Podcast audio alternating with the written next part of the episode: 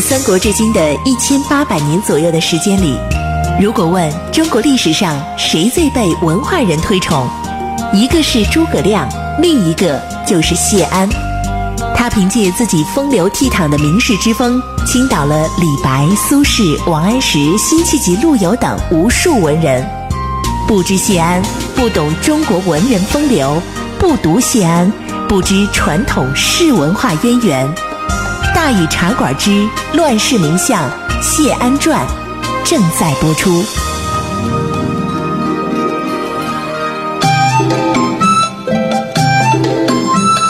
安时风流无奈何，欲将赤骥换青鹅。不辞便送东山去，临老何人与唱歌？咱们今天呢，继续给大伙儿说乱世名相谢安传。咱们昨天说到哪儿啊？咱们昨的昨天呢，说到谢安呢，把呃朝廷里的大事儿呢，基本上都处理完了，哎，然后呢，很多事情啊，也都。呃，处理好了，哎，这个决定不会出现问题了，是吧？哎，你看，还家的事儿妥善解决了，国家呢也不会再乱了，北伐呢也打到黄河边上去了啊，都有了稳定的局面了。他能为朝廷做的事儿呢，就已经都做完了。那么这一回呢，谢安就回归自己，做了一件自己想做的事情了。这件事情呢，就被他提到议事日程上来了。什么事儿呢？回东山。哎有朋友就奇怪了，如果我们把眼光撤到外边再来看这件事儿，那么这件事儿看上去就有些不可思议。为什么呢？你说谢安这时候为什么要离开呢？啊，没人撵他，也没人敢碰他，他手里那么大权力，北府兵都是他们家的，无论如何他还是大权在握，重兵在手啊。他只要稍稍的表现出一点不满意了。哪怕就是个脸色呢，甩个脸给司马曜看，司马曜那就心惊胆战呐。啊，当然了，他很可能啊早就有这个打算了，就回东山啊。所以呢，淝水之战进行的过程当中呢，他就开始向皇室交权了。战后啊，也没有顺势夺取桓家的地盘但是说，即便这样，说这谢安就非走不可吗？啊，那些人除了背后猜疑他、说出他坏话之外，你说这些人还能把他怎么样呢？啊，所以说从古至今呢，就是谢安呢，在淝水之战打完之后，就准备回东山这件事呢，一直被大伙讨论，成为谢安政治生涯当中最耐人寻味的问题之一。那么其实要说呢，谢安现在的这种处境也没什么奇怪的，这就是什么门阀政治的特点造成的。其实，在谢安面前，无论是王导也好，桓温也好，那都曾经经历过这样的事情，只不过呢。桓温跟他们俩心思不一样，做法自然呢就大不相同了。桓温咱们先搁一边，这边呢咱们不妨啊先来瞧瞧王导，看看王导在这个时候是怎么办的。要说这王丞相那时候处境可比谢安复杂，不过呢王丞相有着过人的手腕和聪明。大处有大手腕，小处呢，人家也有小花招。你无论说外界多混乱，他总能把这个利害得失观察个清清楚楚。该拉拢人的时候拉拢人，该装糊涂的时候装糊涂，而且能屈能伸，始终就维持着他这个相位不倒。哎，任凭风吹雨打，我自岿然不动。所以后人都评价他说善处兴废。要说王导的难受日子啊，应该说有两段。第一段呢，就是他堂兄王敦造反的时候。其实当时王敦为什么反呢？就是因为王家人认为呀，东晋能有这天下，我们老王家功高盖世，所以呢，就得给我们老王家无上的权利。但是司马睿哪受了这个呀？他就开始扶持自己的亲信了，就想压制王家的势力了。其实这弄得王导也很烦嘛，只是他老谋深算，不动声色，不像王敦那么绷不住劲。结果王敦真的就举兵就反了。不过这回呢，他打出的旗号还是清君侧，想让司马睿把他扶持那些亲信都给宰喽。王敦这一反，王导在朝廷里的日子可就没法过了，对不对？都你们老王家的人，你是不是也牵这这拖泥带水的？是不是也牵连进去了？会不会有这个事儿啊？接着就有人就劝司马睿，得了，把老王人都一块杀了得了。那王丞相审时度势，居然就带着王家二十多口的人在朝当官的这些个子弟啊，每天早晨跪在皇宫门口请罪去。听候皇上处置，这时候呢，就发生了一个很有名的故事。那时候的尚书仆射周乙，字伯仁啊，一直呢是王导很要好的朋友啊。周乙，周伯仁，呃，不是周伯通啊。两个人平常呢一一块说话的时候啊，也经常胡天胡地的啊，就就就互相之间的瞎吹嘛。这周伯仁呢好喝口酒，但是为人却很正直。说有一天呢，周伯仁进宫啊去见司马睿，王导一家子呢就在宫门口借跪着呢。王导一瞧见他。老朋友啊，这赶紧求，哎呦，伯仁呐，你可得救救我呀，是不是？你替我到皇上面前，你说些个好话呗。我们家这一百多口子人的性命，我都多托托付给你了，行吗？这周伯仁一副明示派头啊，但是那时候人都这派头是吧？理也不理，昂着手就进宫去了。王导一瞧，得嘞，心里这不是个滋味，咱爷们倒了霉了，是不是啊？人家不不愿搭理咱们了。进宫之后，司马睿就拉着周伯仁就开始喝酒。不一会儿，王导就看见周伯仁呐，醉醺醺的，哎呀，三步一晃，两步一摇的就出来了，赶紧上前跟打招呼。哪知人周伯仁还是不愿理他，一边走一边还说醉话。哎，说什么醉话？说哈，今年杀了贼子，弄个斗大的金印子，哎，我就挂在胳膊上。王导这一听，这心里是又怕是又气呀，就想：好你个周伯仁呐啊！你还杀了贼子，弄个斗大的金印子，你还就挂在胳膊上，你是想把我脑袋当金印子挂胳膊上是不是？后来王导终于熬过了难关了，司马睿呢也没把他怎么样。哎，这回王敦的确是要清君侧了。没真想篡位，又搭上司马睿树的那几个亲信，弄得所有士族也都挺烦气的慌的。于是呢，就对王敦这做法呢也没反对，是吧？结果王敦呢就进了健康城了。这回合老王家得得胜了，是吧？王敦就开始在健康处着官员了。他就把王导请来了，逐个的跟他咨询王导的意见啊。嗯，这个杀了你觉得如何呀？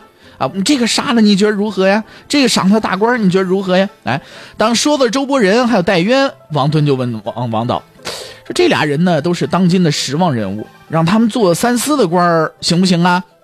王导不说话。王敦一瞧，哟呵，这是有事儿啊！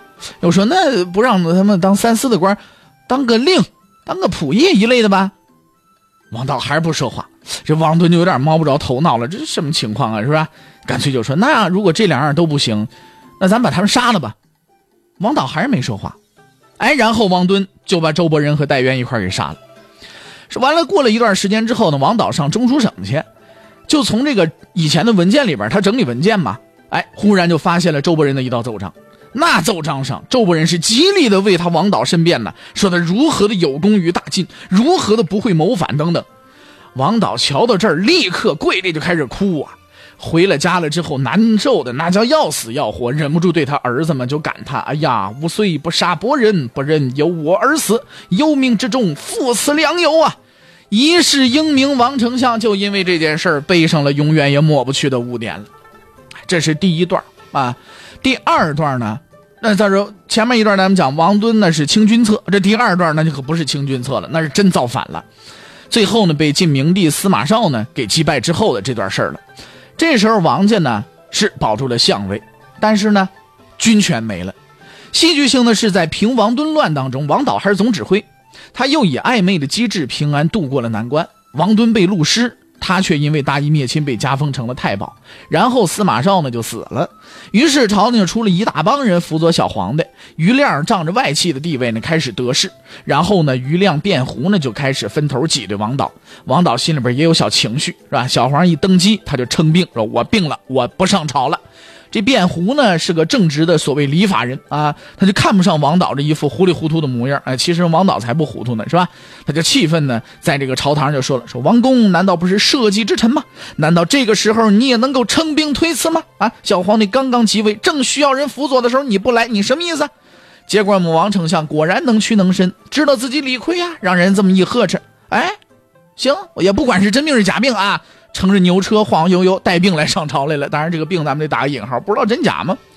不过人家卞胡看不上王导啊，不是想跟他争权，只是从一个所谓礼法人的角度来说，看不惯王导的一些做法。但是真正挤兑王导的那就于亮了。这时候于家的势力啊极盛，东晋已经过了王与马共天下的时代了，现在人家于家的天下，但是王导不想让啊，他为什么要让？啊，东晋建国，他是第一功臣，辅佐了三朝皇帝，论治国的本事，他比周围这帮的人都强得多呀。他干嘛要让给他们？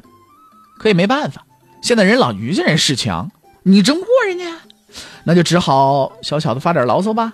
王丞相在野城城头看景忽然呢刮起一阵西北风，一片尘土飞扬。哎，这时候呢余亮镇武昌正好呢就在西北方向。王丞相啊一想这于元归啊，余亮冤归嘛，心里就来气了，拿把扇子把脸一遮，哎，元归臣无人呢。哎，这就是 牢骚啊。但在实际上，那么王丞相也没闲着。于亮一想整垮他，那怎么办呢？他就动心思拉拢刘民帅西涧。西涧就就是那个西超的爷爷啊。西涧在平王敦之乱的时候是立了功了的，现在呢也做了大官了。其实呢，我们说到谢玄的北府兵，有一件事得注值得注意的，就是这北府兵呢不是谢玄首创的，他那一回呢，谢玄那回是重建。北府兵最早的创立者呢，就是这位西涧，西昌的爷爷。王导看着西涧京口的兵权，心里早就有了数了。然后呢，他就让王羲之啊娶了西涧的女儿。西涧对王导的支持呢是非常重要的，收留兵权呢。余亮曾经写信给西涧，说王导愚弄小皇帝，皇上都长这么大了也不肯还政于王，那哪行啊？大家应该联合起来废了王导这丞相。结果西涧愣是没同意。就这样嘛，王丞相在无数人的非议和算计当中啊，平平安安的就把这个丞相呢当到了底，一半脑子用来治理国家，一半脑子用来维护自己。最显赫的时候，小皇上司马炎见着他主动都往下拜。哎呀，他说不行了，我病了，我不上朝了。司马炎跑他们家来大宴群臣。哎，甚至呢，连他们家曹夫人一块都给拜了。对这些呢，我们王丞相居然哦，也不知道真假糊涂，反正就泰然处之了。哦，你拜了就拜了吧，我就受了，是吧？好像也觉得没有什么不合适的嘛，是吧？反正他是拿定主意了，你们挤兑我是不是？行啊，我也不着急，我也不着慌。哎，咱们就这么耗着。我不高兴，我就发牢骚，我就嘚啵两句，是不是？我就装糊涂。你说我赖着也好，你说我怎么着也好，但是我想让我让位，哎，门都没有。这也就是王丞相的手段，他是很习惯跟大家一起斗争斗争了，是吧？仿佛这样的生活才能够更加的丰富多彩。那说过了王导呢，这样我们就可以一下看出来王导和谢安到底有什么不一样来了。要说如果把王导放谢安这儿，那就好办了，不就一司马道子吗？你就来一司马佛子，一司马基督子，是不是？又怎么样？算什么呀？就你也能让我让出上相位来？你做梦去吧你！不过谢安呐，终究不是王导，王导的一些做法呢，他是做不出来的。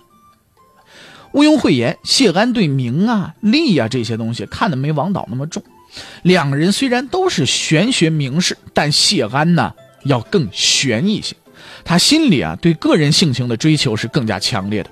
后来王谢齐名，一个说是这两族齐名，另一个也说是这两人齐名，甚至说呢他们俩个性上的差别，也就是王谢两家门风的差别。王家人多少都像王导善处兴废，谢家人呢也多少都像谢安速退为业。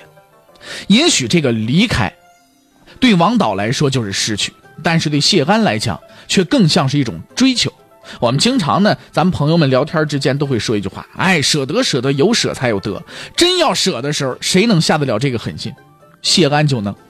如果跟他们斗下去，那是什么目的啊？难不成去篡位吗？谢安就这么想啊。而且他剩下的日子也不多了。他四十多岁出山，这时候已经二十五年过去了，二十六年了啊，已经都快六十多岁了。他也实在呢没有这兴趣了，对这个国家呢。他能干的都干了，没留下什么惭愧。从前皇上需要他，他就尽心的干；现在皇上不需要他了，那么平平静静的走，也许就是最上乘的选择了。